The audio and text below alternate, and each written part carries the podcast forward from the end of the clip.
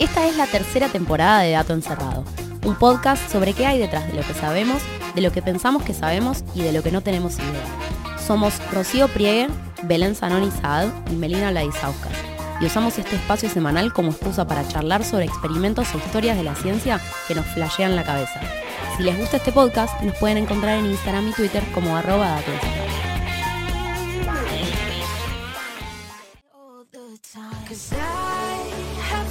Bien, bienvenidos a un nuevo episodio de Dato Encerrado, la última transmisión en vivo del año.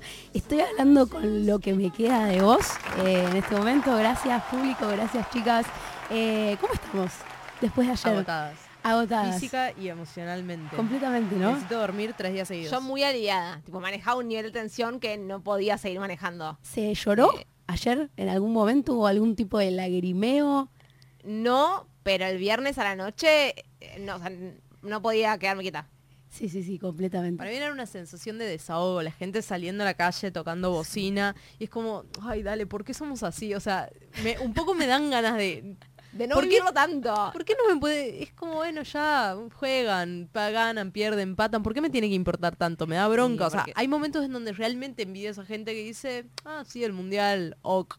Lo veo por si tengo ganas de tomar una cerveza con mis amigos, pero si no lo veo no me pasa nada. Y cuando me pasan estas cosas digo, ay, qué lindo que me gustan. Claro, o sea, Sí, sí, para switcher, un botón. Para poner en contexto a quienes nos están escuchando en otro momento, que no es la- el, el momento en el que esto está saliendo Siempre en vivo ahora, eh, este episodio lo estamos grabando el domingo 27 de noviembre del 2022. Ayer jugó Argentina-México, ganamos, no asegurándonos nada, pero asegurándonos que no quedamos ya afuera en la fase de grupos del Mundial, lo cual es un montón. El miércoles volvemos a jugar contra Polonia, eh, así que se vivió, se vivieron momentos de mucha ansiedad, mucha tensión, pero estamos bien, estamos en camino. Estamos Eh, bien. A mí me pasa que, y ahora empezamos el episodio, pero me pasa que el momento previo en el que tiran una moneda al aire para que alguien elija saque, cancha, lo que sea, es como, claro, es un juego esto. Es un juego, o sea, no, hay- no hay, no hay nada más, es un juego que que alguien tire una moneda al aire para decir algo, pero después me olvido y me meto de nuevo como si fuese algo importante en la vida. Hace un ratito, hace un ratito casi propongo que tenemos una moneda a ver cuál de nosotras empezaba a hablar en el capítulo. Eh, pero bueno, nada, durante el partido a mí me pasa mucho y sí, ahí empezamos, me pasaba mucho que pienso en la presión de los jugadores, ¿no? Como la sensación esa de qué difícil que es pensar que es solo un juego, ¿no? Como que si quedábamos afuera ayer realmente era una tragedia, o sea, era, era muy fuerte, era muy fuerte perder ese partido también. Así que nada, bueno, vamos a dejar ese pasado que nunca existió de lado y vamos a meternos de cabeza en lo que es el último episodio de esta temporada de Dato Encerrado. Blanqueamos también que el episodio iba a ser hoy a las 16. A las 17. 17. Hoy- No, ayer- iba a las 17. Ahí está. Y pasaron cosas, ¿no? Porque cuando buscamos antes del Mundial, cuando eran las fechas de esto, eh, no teníamos en cuenta que iba a haber un partido tan importante el día de hoy como España-Alemania. Básicamente miramos que no hubiera partidos de Argentina, Claro. pensando que eso era lo único lo que nos importaba el Mundial, y de golpe nos dimos cuenta que estamos, yo el de las 7 no lo miro entero, miro la- el segundo tiempo mientras desayuno, el de las 10, el de la 1 y el de las 4, no importa quién juegue, los tengo de fondo. Y yo sí. tengo, o sea, estuve todo el año diciendo, no, me gusta que me armé una oficina muy cómoda en mi casa, con una silla ergonómica, con monitor. Llevo una semana trabajando desde el sillón, con la tele ahí lejos, la computadora arriba de otra parte del sillón. ¿Y ¿Sabes qué? La cervical no te está Y no me molestando. estaba viendo, claro. No era tan grave al final. No era tan bueno, grave. nada, y así que eh, llegó ese partido y dijimos, che, no, no puede, o sea, eh, tenemos que grabar en un horario apto para poder llegar a verlo. Así que acá estamos eh, de nuevo, somos ocho personas, espectacular. Y el episodio que armamos para hoy va a ser como todos los picaditos de fin de temporada, un pedacito de cada una contando algo. Y la temática de hoy es últimas veces, porque nos gusta cerrar ciclos, nos gusta empezar y terminar de las mismas maneras.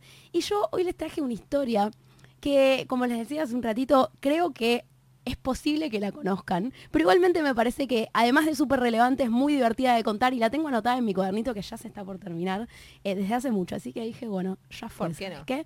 Y es la historia de la última vez que los médicos, médicas no se lavaron las manos para hacer una operación. Ay, eso pasaba, eso pasaba, no Eso pasaba y revolucionó la medicina de una manera...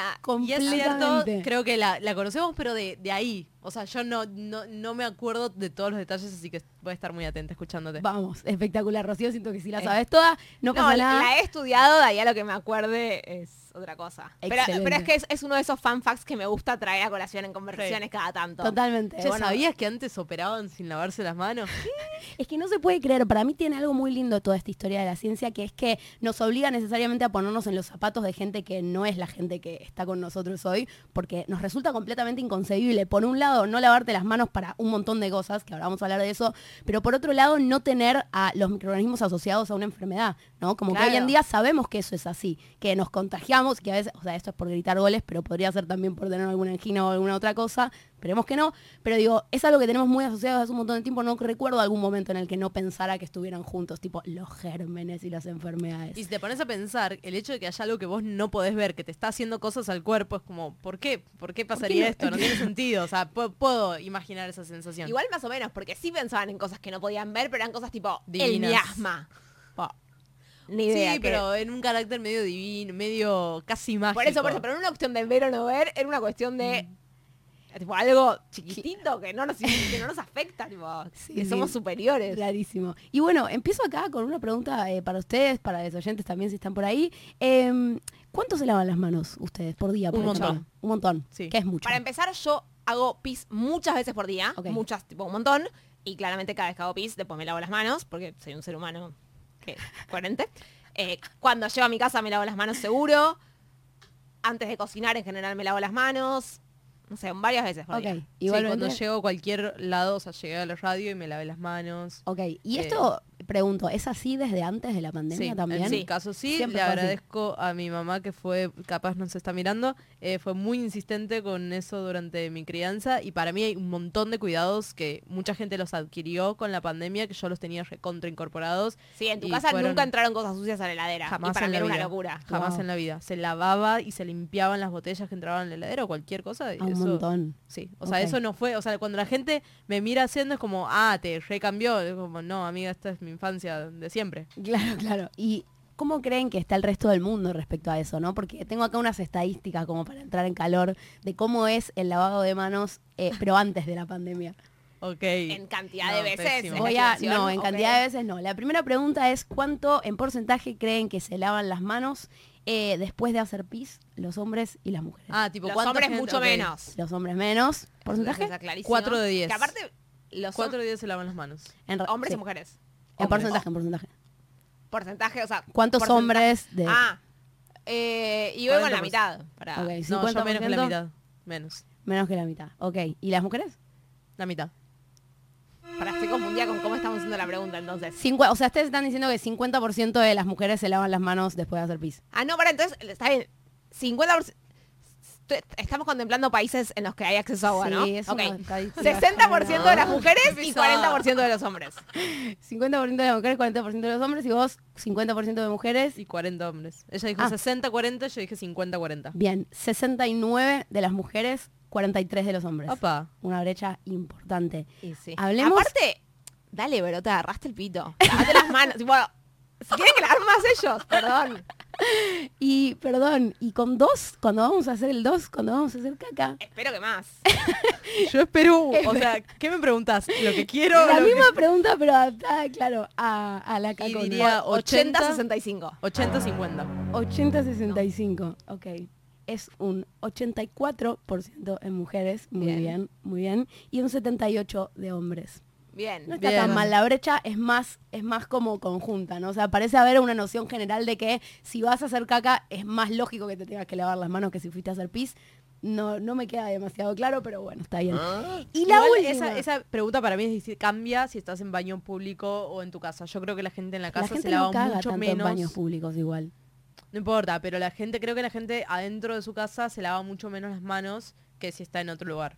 Ok, No ok. sé, pero baños públicos muchas veces no tienen jabón y- ni papel y para mojarte con agua y secarte en la remera medio que lo mismo No que no sé. lavarte. No, no consumo baño público. no consumo. No me consta. Perdón, y la última esta que ustedes hablaban de estar en la casa. Hay un momento que es muy clave lavarte las manos, sobre todo es como de los más importantes, diría yo, que es antes de comer. Antes de ingerir, antes de llevarte las manos a la boca. Nosotros quizás no tanto porque comemos con, con cuchillo y tenedor, igual es importante, pero hay un montón de lugares en los que se come con la mano. En general viene de, la- de- cocinar, o sea, como que ya me lavé las manos para cocinar, entonces engancha, no hago un lavado extra antes de comer. Ok. Claro, yo tampoco. O viene a cocinar o viene que hice pizza hace dos minutos porque siempre hice pizza hace dos minutos. Entonces, Cuenta para siempre. Bueno, eh, acorde con lo que están diciendo ustedes, es mucho más bajo el porcentaje de lavarse las manos antes de comer, lo cual eh, no es tan, eh, no me parece que esté tan bueno porque digo, primero que no cocina todo el mundo, o sea, vos decís de vos, pero no es que todas las personas que se sientan a la mesa cocinaron y participaron de la cocina. El 10% de los hombres se lavan las manos antes de comer y el 7% de las mujeres. wow. Muy poco, muy poco y es un momento medio clave para no llevarte las cosas a la mano. Pero bueno, pasando de largo del momento estadística, vamos a arrancar con esta historia. Yo tengo el recuerdo de que el concepto de lavado de manos, si bien creo que siempre me lavé las manos, tenía muchas campañas en la escuela con tipo lavarse las manos, es importante. De hecho, atravesamos en un momento del colegio secundario, creo que todas, eh, la gripe aviar. ¿No? Sí. Y creo que ese fue un momento también muy, muy auge de no solo el lavado de manos, sino esta, Sí, esa para mí, de ahí quedó el toser en el, toser en el codo es gripe A. Es gripe A, completamente, ¿no? O sea, yo tengo el recuerdo y creo que desde la Y gripe A alcohol en nunca... gel también. Ahí también apareció. también.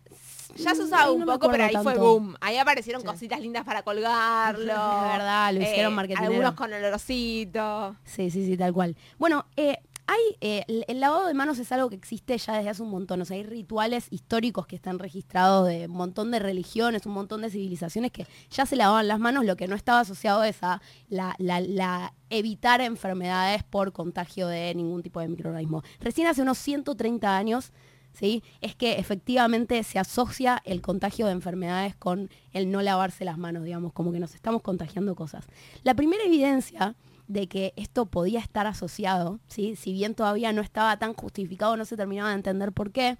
La primera evidencia fue en el año 1848 por un chabón, un médico que se llamaba Ignaz Semways, o Semways, me parece.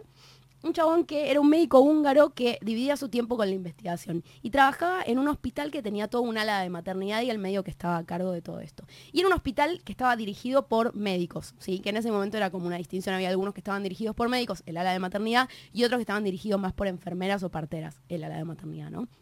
Y la curiosidad que tenía este, esta ala de maternidad que manejaba él es que tenía una tasa de muertes maternas por fiebre porperal altísima. O sea, altísima no solo para la época, sino en comparación con otras maternidades que quizás estaban a la vuelta.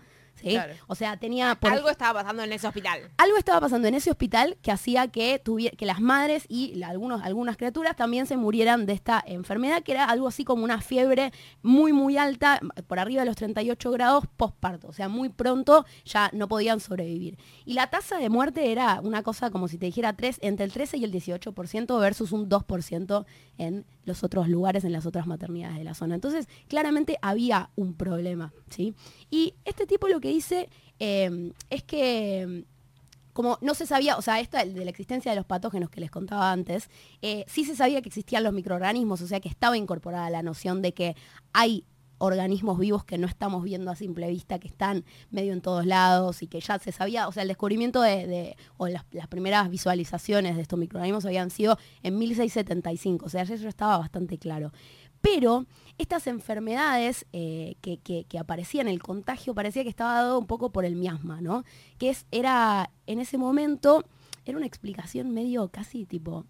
Era un Esotérica. aire. Esotérica. Un aire malo. era aire malo, o sea, casi literalmente, era y como con que mal olor. Los, los malos, malos claro, olores. era el mal olor, era lo que causaba que la gente se enfermara. Entonces, como que la prioridad siempre estaba puesta en esquivar el mal olor. ¿Y qué es lo que O hacían sea, cuando tiro operaban? tiro Glade y estamos joya. Tiro Glade una, la otra, che, loco, cerremos todo, boludo, que entra el olor de ahí del... ce- Cerrá, Claro. cerrá bien que no entre ni una gota de aire, no, aislémonos bien.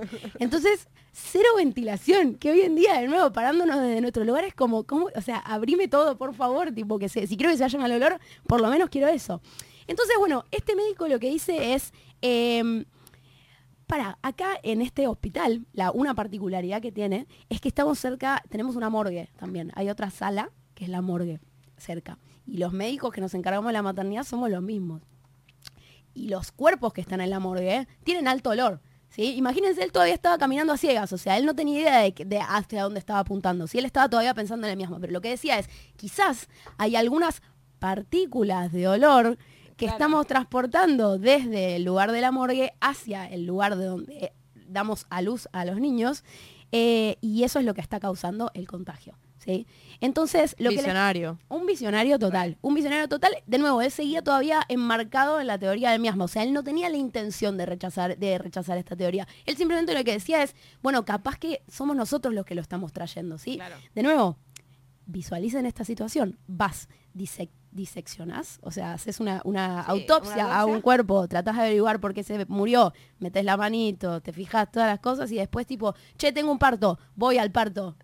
Parto, con las Claro, manos no, sucias, locura, manos locura. sucias, o sea, es una cosa que es completamente inconcebible para nosotros, tipo, quizás sangre de un lado hacia el otro, Ugh, un montón. Bueno, entonces lo que le dice es, che, vamos a probar esta teoría, vamos a ver si es efectivamente esto, y les pide a los médicos eh, de, su, de la maternidad que durante un tiempo, eh, que creo que era una semana o un poquitito más, se lavaran las manos con una y lavaran los instrumentos que usaban, porque capaz que también era Sí, el mismo mismo bisturí, bisturí.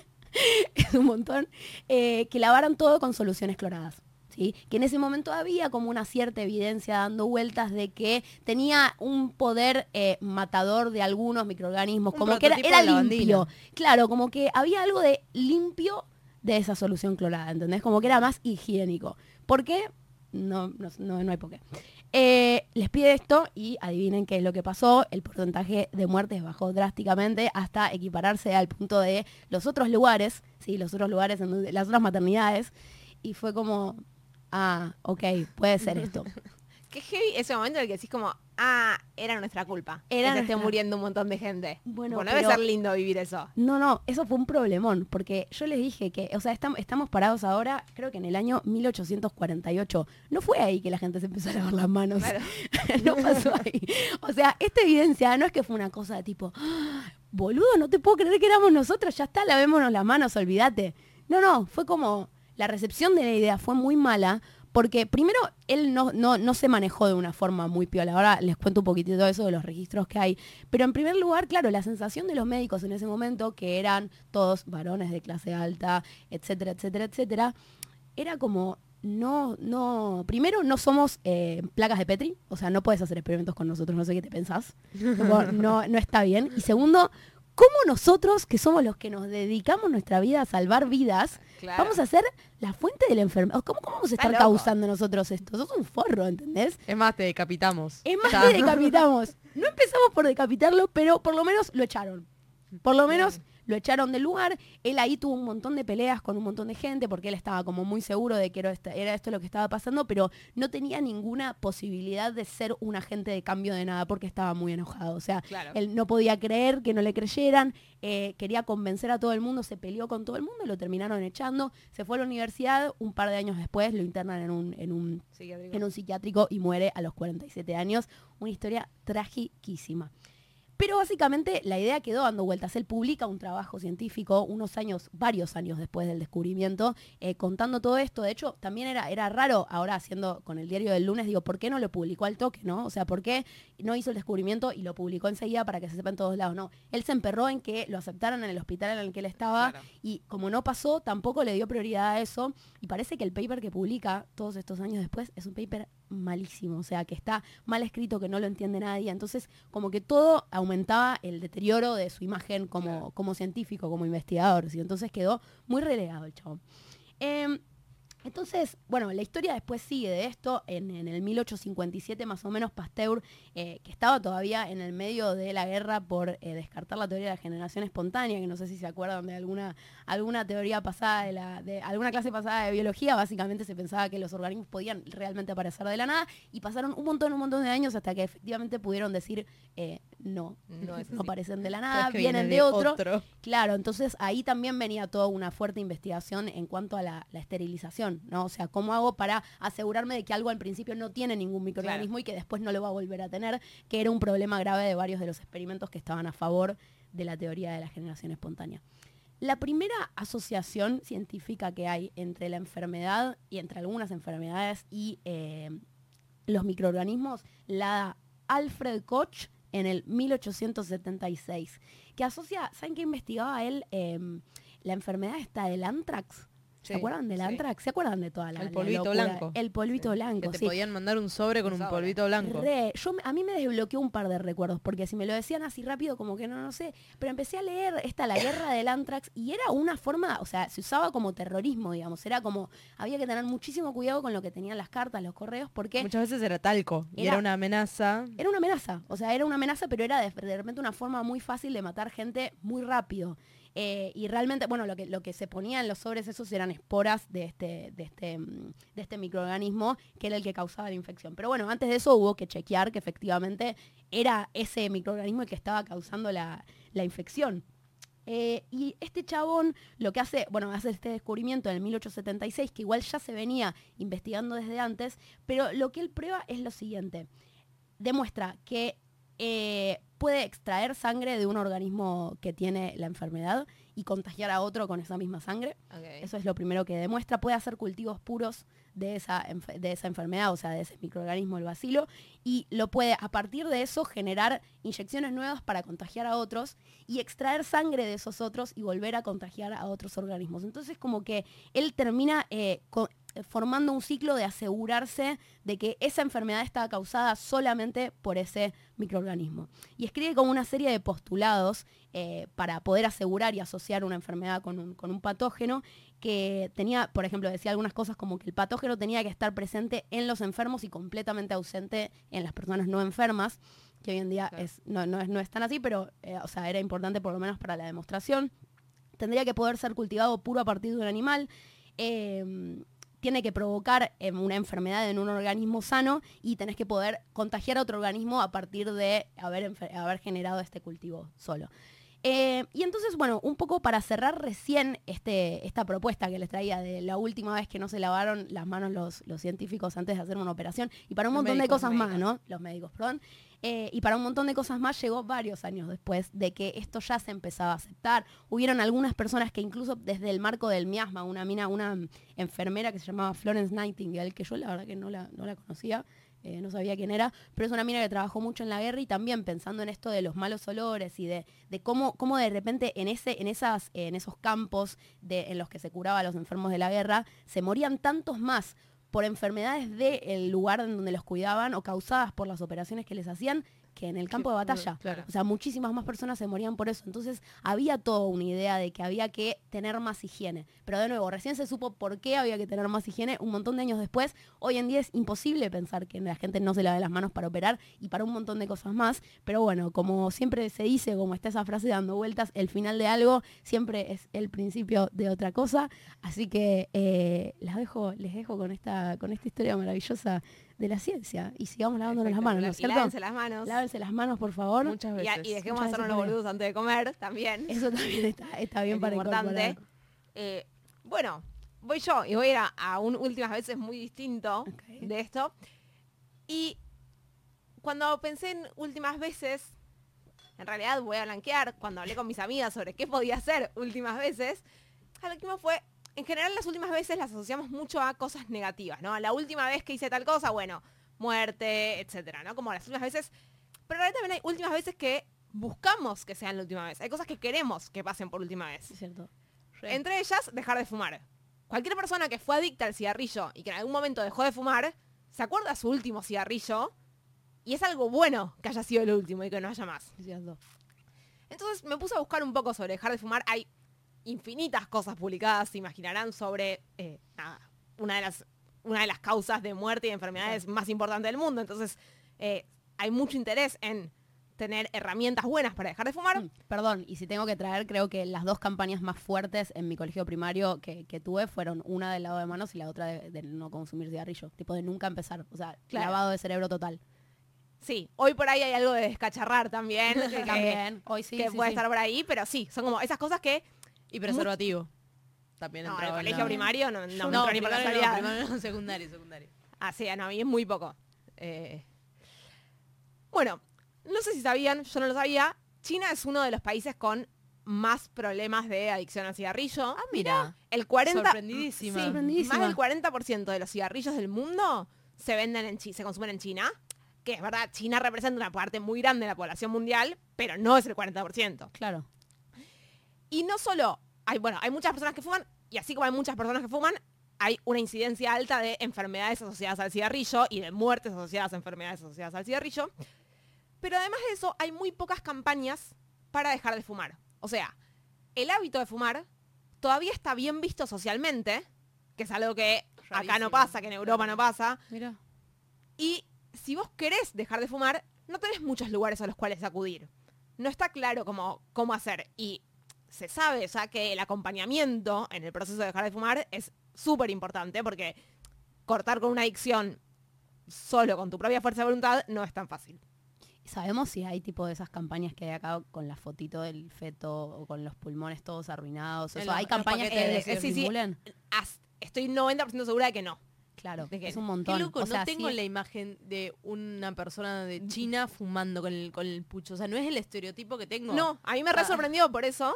Eh, De hecho, todo lo contrario. es como gente saludable, súper longeva. Sí, gente que le Mal. presta que arma las comidas en base a cómo mejoran su y después van y fuman. Pero bueno, si no tenés el cigarrillo tan asociado, o sea, obviamente saben que el cigarrillo causa enfermedades, pero si no lo tenés tan machacado como nosotros, por ahí no lo vivís tan como estoy haciendo algo que es malo para mi salud. Es simplemente estás con un hábito, eh, nada, que Sí. es un hábito y ya. Claro.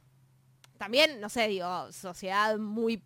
La gente trabaja mucho, como manejo de ansiedad particular, supongo que, que va un poco por ese lado también. Pero les vengo a contar de una campaña o un intento de campaña para que para ayudar a las personas a dejar de fumar. La campaña se llama Happy Quit. El estudio que les voy a contar es el 2018, pero la metodología ya estaba publicada en 2016. Y hay otro Nice. estudio de este año en el cual eh, cuentan como un poquito cómo sigue esto, con lo cual es algo que está vigente.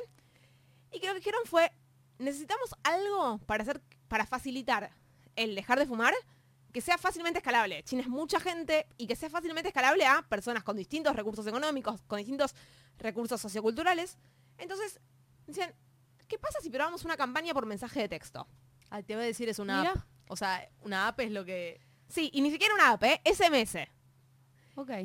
Entonces, las personas para participar solo van a necesitar tener un celular, en el cual puedan recibir y mandar SMS. ¿Y saben que es una campaña para dejar de fumar? Y saben que, sí, sí, ahora les voy a contar por una vez. Algo eh, que tenía anotado que me olvidé contarles es que menos de la mitad de los médicos eh, clínicos preguntan por el hábito de fumar en la consulta. En China. Lo cual me parece un montón. O sea, es como a- así del Claro. disociado de la salud está Wow. que vas a la consulta y no te preguntan si fumas. Claro. Como, nada. Em, bueno, entonces como que era algo que se puede escalar. En este estudio van a participar 1.364 personas que cumplan los siguientes criterios. Lo primero es que sean mayores de 18 años. Lo segundo es que fumen todos los días, o sea, que tengan el hábito de fumar todos los días. Que vivan en China, que puedan leer y escribir en chino, porque se van a manejar por mensaje de texto, entonces no sirve si no. Que quieran, tengan las intenciones de dejar de fumar dentro del próximo mes, o sea, van a tener que setear una fecha para dejar de fumar y tiene que ser dentro del primer mes. Y que estén ok con dejar a una persona de confianza que atestigüe si efectivamente dejaron de fumar o no. Puede ser la pareja, eh, familia, amigas, lo que sea. Está buenísimo, sí, En- porque hay un montón, claramente, o sea, un montón de veces que cuesta admitir algunas cosas, ¿no? Como, tipo, no pude dejar, bueno, más o menos dejé. Claro, y aparte esto, lo que dicen es como les, les parece tan importante que esto se pueda hacer en distintos lugares, o sea, que, que tenga acceso a personas muy distintas, no les sirve solo personas que se puedan acercar al centro y hacerles un seguimiento personalizado. Quieren ver si esto se puede hacer deslocalizado. Entonces va a haber personas de distintas provincias, de distintas ciudades y tener como alguien de referencia te sirve para facilitar eso. Claro. Y convocan a estas personas por publicidad. Publicidad en, en la radio, en la tele, en los buses, eh, nada, diario, lo que sea, como todas formas de publicidad distintas de si tenés intenciones de dejar de fumar, escribinos. El primero, primero hacen un llamado y una vez que hicieron un llamado les mandan un SMS, con lo cual ahí ya, chequean que la persona pueda recibir y pueda mandar SMS. Y con eso ya siguen, en principio. Van a asignar acá a las distintas personas al azar a tres grupos distintos. Un grupo control que va a recibir mensajes de texto no relacionados. El Yen subió claro, claro. cero puntos, no sé. Eh, Vos te anotabas en un estudio para dejar de fumar. Un Sí, igual les avisaban de antemano que podían estar en el grupo control, obviamente. Ah, Digo, eh, o eh, el criterio que no nombré es que formen un consentimiento informado de lo que van a, de que van a participar en esto. Igual es raro, no. Si sabían que iban a estar en un grupo control. Claro, lo que dicen es, o sea, una de las críticas que hacen hacia su propio trabajo es que las personas del grupo control muy probablemente se dieron cuenta que estaban en el grupo control porque les llegaron esto no va a mensajes. hacer nada, claro. Claro, les llegaban mensajes de texto que eran como, eh, no sé, no, no dicen cuáles eran, pero me imagino tipo, tal bailarina hizo una pirueta que nadie había hecho. Como, ah, bueno, gracias, te caen. Eh, y después, de los grupos que sí van a recibir mensajes de texto relacionados a dejar de fumar, hay un grupo de alta frecuencia que recibe entre 3 y 5 mensajes por día y un grupo de baja frecuencia que recibe entre 3 y 5 mensajes por semana. Y esto es interesante porque dicen que en, en el, el diseño original, que habían publicado en 2016, solo había mensajes eh, control o mensajes relacionados y era el grupo de alta frecuencia. Y una vez que lo empezaron a hacer, tuvieron un par de personas que le dijeron como, che, tres mensajes por día es un Sí, montón. no, te bloqueo, como, te todo bloqueo. bien, pero claro. Y dijeron, bueno, a ver, probemos qué pasa si lo hacemos con menos mensajes. Ok, pero está bueno que dejaron el otro, porque para mí a la vez es como cada vez que quiera fumar, voy- es probable que haya recibido un mensaje hace poco que me diga todo lo malo que es fumar, entonces capaz funciona mejor. Bien, y algo interesante ahí es que además de que iban a recibir los mensajes que les asigna el programa, digamos, también tenían la opción de mandar mensajes como, che, estoy con antojo, o che, Ah, estoy mira. angustiada de... Ah. O sea, había tres cosas distintas que podían mandar para recibir un mensaje inmediato. Que está Pero bueno, el mensaje no era personalizado, el mensaje era uno de todos los que tenían. era semi personalizado. O sea, no había Ok. una persona que se pusiera a charlar con vos como qué te está pasando en este momento. Pero si vos me decías, estoy con un antojo, el mensaje que recibías iba a ser como, los antojos suelen durar entre 3 y 5 va. minutos, fíjate de por- tomar agua despacito a ver si te pasa. Es como algo Claro. relacionado a lo que estás haciendo. Entonces, todos los grupos empezaban con una negociación de cuál iba a ser la fecha en la que dejaban de fumar. Que tenía que ser sí o sí dentro del primer mes. Entonces, Sí. vos podés decir, yo quiero dejar de fumar mañana o yo puedo jugar, yo quiero dejar de fumar de acá a 25 días. Ese era como el principio. Y el día ese que, eh, que denominan como dejar de fumar va a ser el punto cero, el día cero del experimento. Sin embargo, antes de eso ya empiezan a mandarle los mensajes. Eh, y esos mensajes, algunos van a ser motivacionales, como si dejas de fumar te vas a sentir mucho mejor. Algunos van a ser, como van a ser una vez que ya se supone que la persona dejó de fumar, van a ser sobre, Mantenimiento. date cuenta de que estuviste, tipo, ya hiciste, ya hiciste lo más difícil, ahora tenés que tal, tal y tal cosa. Algunos serán est- esto, bueno, en respuesta a las demandas de las personas. Em, y algunos, ¿cuáles me faltan? No, bueno, y esto de es probable que tengas antojos, los antojos suelen durar como explicaciones más de lo que te va a ir pasando para que se, para que puedas anticipar qué te va a pasar. Claro. O algunos dicen como, ya vas una semana sin fumar, qué bien. Medio Fíjate, motivacionales. claro. Emoji, emoji, emoji. Sí, no, o decían como, la próxima vez que vayas a un bar o a una reunión va a ser difícil, anda pensando, llévate gomitas, o llévate, tipo, llévate gomitas sin azúcar, así las tenés a mano por las dudas. Em, bueno, y así durante 12 semanas, o sea, tres meses de Eso. recibir mensajes de texto diariamente o semanalmente relacionados o el grupo control. No me acuerdo si lo dijiste o no, pero te pregunto igual, eh, ¿cuántas personas participaron? 1200. 1300. Ah, ok, sí. un montón, un montón. Sí, que igual dicen, es una muestra re chica para ser China, como que es muy Bueno. una prueba piloto, lo- todo el tiempo plantean que es una prueba, prueba piloto para después poder escalarlo, pero sí, es, para mí es un montón. Y un poco lo que me gustó también de este experimento es que me hizo acordar al que trajiste vos, el, no me acuerdo cómo no me sale el ¿En nombre las ahora. redes sociales? Las redes sociales, Sí, que era como esto, bueno, que otra persona te manda un mensajito diciéndote algo, cam- puede cambiar tu comportamiento. Sí. Eh, en las semanas 1, 4, 8, 12, 16, 20 y 24, o sea, hasta la 12 tenían este tratamiento y de la 12 a la 24 no, les iban preguntando si efectivamente ah, no habían fumado en la última semana, eh, si habían fumado les preguntaban cuánto habían fumado y también le preguntaban a la persona esta de confianza, como, che. Enrique dice que dejó de fumar, ¿dejó de fumar? y tenían ese, como, ese feedback también de una persona. Y en la semana 24, a todas las personas que decidían que habían estado en abstinencia, o sea, que efectivamente habían logrado dejar de fumar, las convocaban a distintos centros médicos para hacerles un, para sacarles sangre y analizarles, hacerles un test, yo no sabía, pero puedes medir de alguna manera nicotina en sangre. Entonces ver si efectivamente habían dejado de fumar. Eh, ¿Y qué ven? Espera, espera, déjame adivinar, pará. Eh, para mí, yo creo que funcionó mejor el de intenso. No, yo el de baja frecuencia. ¿Sí? ¿El de una vez por día? No, para mí Pero las dos están de acuerdo que funcionó funcionó. Sí, para mí funcionó. Ay, no funciona una mierda. Ay, no. Sí funcionó. Y Vamos. funcionó por igual los dos grupos. O sea, Ah, a la semana 24, o sea, seis meses después, es un montón, seis meses después de haber Sí. dejado de fumar, Sí, re. fue significativamente más frecuente los dos grupos de tratamiento que en el grupo control, dejar de fumar. En, de los dos grupos de tratamiento fueron el 6,5 y el 6,1% de la gente. O sea, más o menos el 6% de la gente Ah, logró dejar de fumar, pero en el grupo control el 1,9%. O sea, tres veces más la gente... Pensá que en general, Sí, sí, sí, cada bien, persona que... bien, no es tan fácil dejar de fumar. expectativas son muy altas. Sí, pero otra de las cosas que es tipo, en general cada persona que deja de fumar intentó dejar de fumar siete veces. O sea, es muy difícil dejar de fumar. Ok, sí. Está Y, bien. lo- y básicamente lograron triplicar la cantidad de gente que, que lo si no haces logró. nada. Sí, está bien. Está es bien. un montón. Eh, en los que siguen fumando, medio que no hubo diferencia en la cantidad de cigarrillos que fuman por día. O sea, para quienes no dejaron de fumar, no, Da no fue una intervención exitosa, pero sí fue una intervención que logró que mucha más gente deje de fumar. Claro. Yo siento que en el grupo hay, hay algo medio raro porque si lo comparan solamente con el grupo que control, que probablemente es lo que hicieron, como que yo siento que el grupo control debe haber dado particularmente bajo. ¿Entendés? En, es- en esa comparación. Porque saber que sos el grupo control, saber que no vas a recibir nada que te ayude, que vos te anotaste en algo para dejar de grupo fumar. control fuma más que si no hubieran No dicho más, nada. pero eh, me, me- me resulta raro. O sea, siento que les podrían haber mentido, por ejemplo, ¿entendés? Tipo, bueno, en un toque arranca la intervención, no, perdón, nos, nos confundimos y la vamos a arrancar en un tiempo. O tipo, la primera parte de la intervención incluye algunos mensajes de cómo la gente autosupera algunas cosas. No sé, ¿entendés? Como, Claro, sí, sí, entiendo.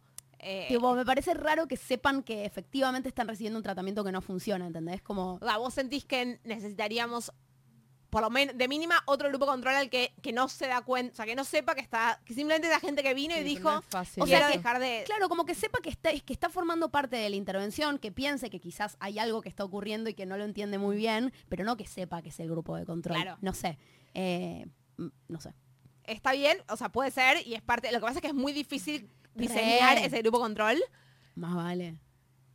pero nada, o sea, la conclusión es que básicamente es algo que podrían usar, que pueden escalar y que es muy hay algunos detalles que no mencioné, pero por ejemplo, a las personas una vez que empezaban el tratamiento les regalaban mensajes de texto para que asegurarse que cada vez que tuvieran un eh, un antojo pudieran mandar la palabra antojo y que no fuera tipo, uy, me quedé sin saldo, voy a fumar. Antojo al 2020. Claro.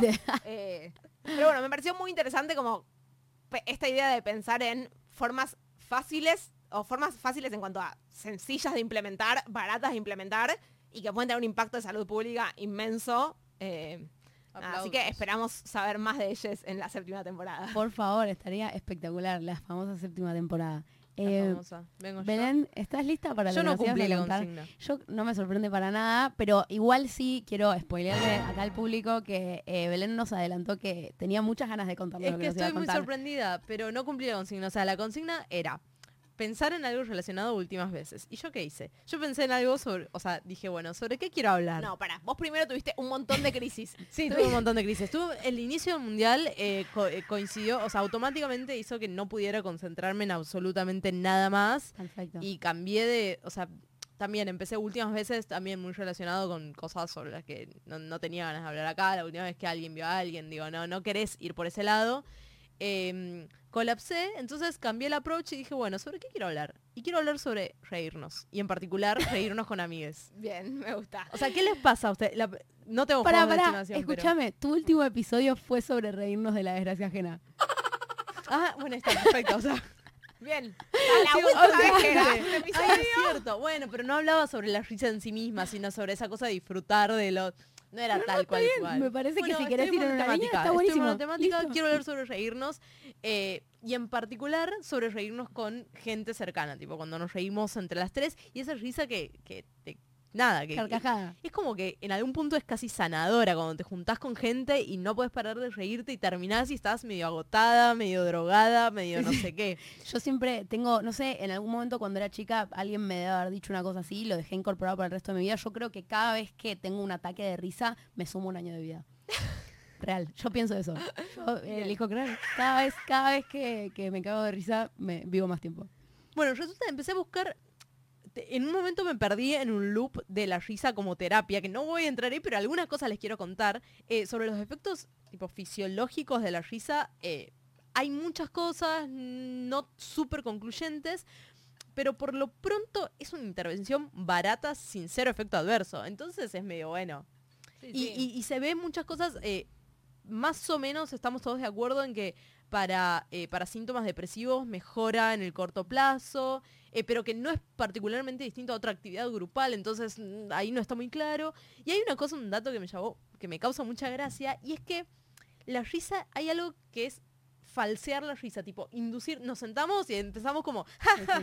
Hasta que eventualmente de hecho, hay, una, hay un- una disciplina que es el yoga de la risa, que más o menos surge en 1995, que es una disciplina en la que te sentás con gente y decís, bueno, por cinco minutos nos vamos a reír. Y, esta, y para algunos efectos que tienen que cardíacos, por ejemplo, esta risa inducida es mejor que la espontánea. Porque no Ay, sé, hay una cuestión del movimiento muscular, de la Claro. frecuencia cardíaca, de la respiración, ni idea. Pero es como, bueno, nos sentamos y nos ponemos a reírnos de, de la nada. Este, y también hay cosas sobre efectos de la risa eh, en los, en- como un ansiolítico y también sobre el sistema inmune. Hay un montón.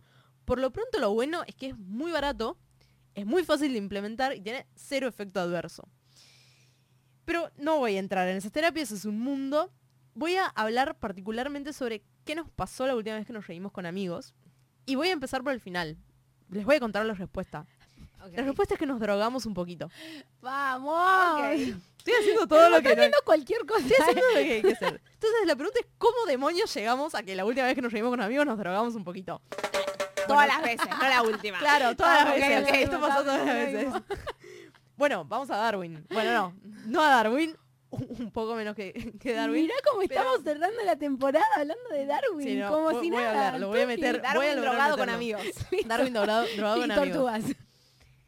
La cosa es así, vamos a ir a primates no humanos, que Dale. para hacer un refresh, los primates no humanos son los chimpancés, los bonobos, los gorilas y los orangutanes. O sea, monos grandes. Sí. Está muy mal lo que estoy diciendo, pero, es- estamos hablando de esos bichos. Esos bichos hacen algo para reforzar estructuras sociales, que es el grooming, que básicamente es acicalar a la otra persona. Y son las clásicas imágenes de, De los monitos. del monito haciéndole cositas a otro monito, que no solamente se da en diadas eh, madre-hijo o padre-hijo lo que sea, sino básicamente en duplas en cualquier entorno social. Cuando los gatitos se limpian entre ellos, también es grooming. Sí. ¿saben? Supongo que sí.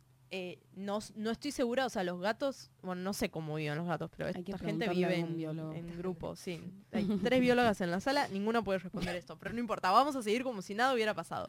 Entonces, lo que se conoce es que estos bichos, eh, esas, esas conductas que tienen de acicalar al otro bicho refuerzan sus estructuras sociales, como, ah, bueno, estamos en una, somos amigues, quizás después si tenemos que hacer algo en conjunto, vos ya sabés que, que estamos en la misma. Y la pregunta es, bueno, nosotros, ¿cómo reforzamos nuestras redes sociales? Porque claramente no- yo no te voy a sacar los piojos, no, de ninguna manera. Estaba a punto de hacerlo.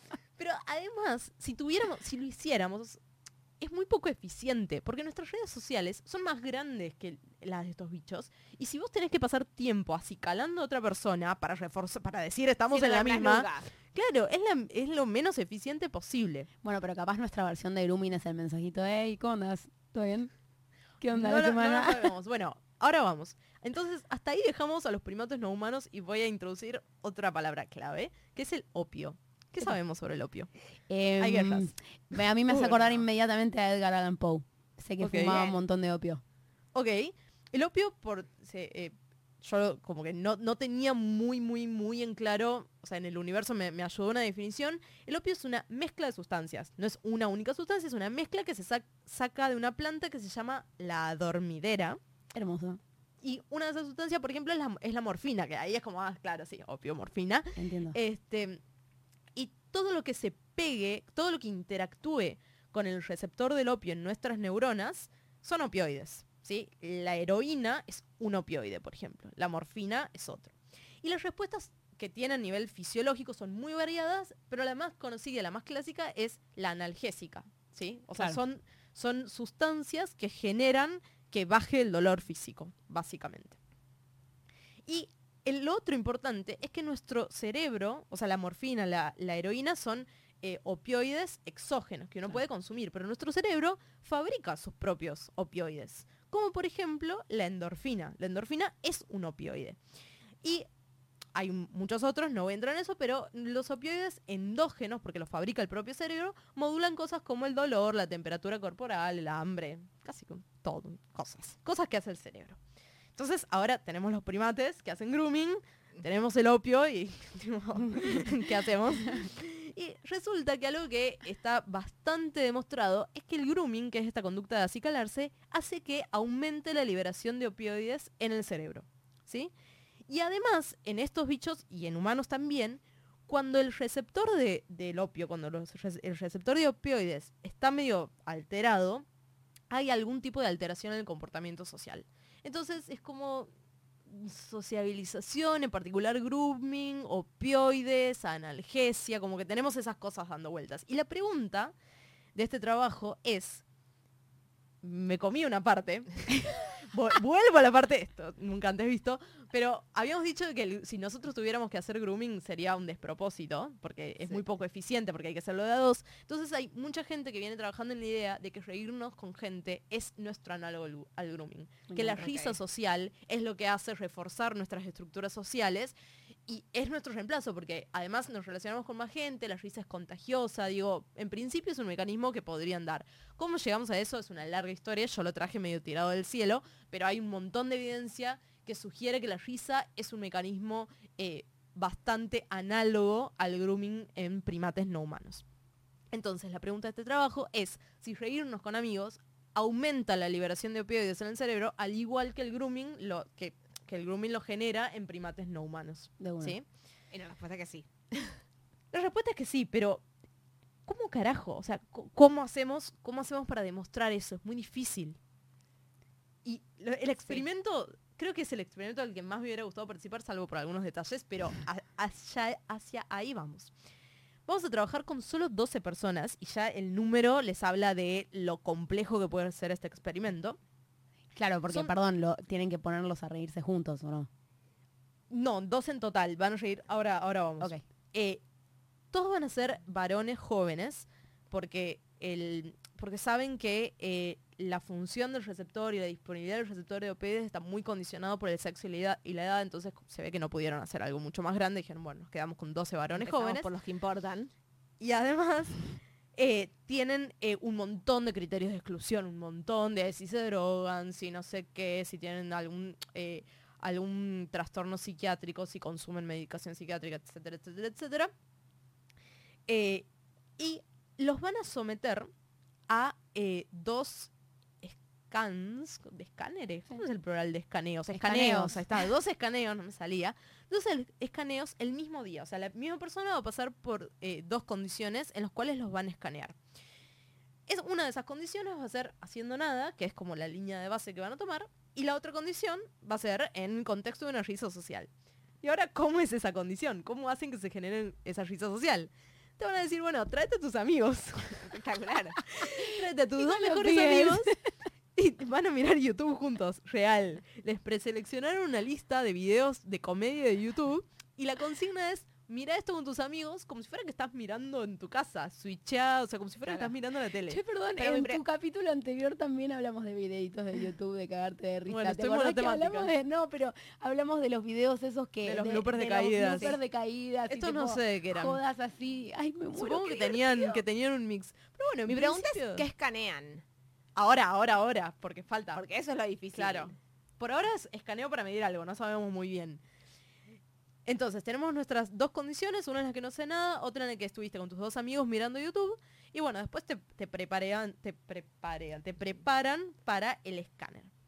Y ahora viene eso, ¿qué, ¿qué demonios vamos a escanear? Nosotros lo que queríamos medir era la liberación de los opioides de nuestro cerebro. No se puede medir eso. No. O sea, No. no podés, no es que tu, tu cerebro libera, por ejemplo, eh, no sé, dopamina y vos con un aparato de afuera lo ves en vivo. No podés. Claro, pero hay algunos lugares del cerebro que tengan receptores específicos de opioides, o sea que si vos ves medio si que en todos en lados. todos lados, Eh, hacen, de hecho hacen un escáner, un scan, un escaneo del cerebro completo. Claro. Y miren lo que tienen que hacer y, y esto también me copa, o sea, lleg- tienen que usar una, una medición, algo que es muy indirecto, para poder sacar una, una noción de lo que realmente quieren medir.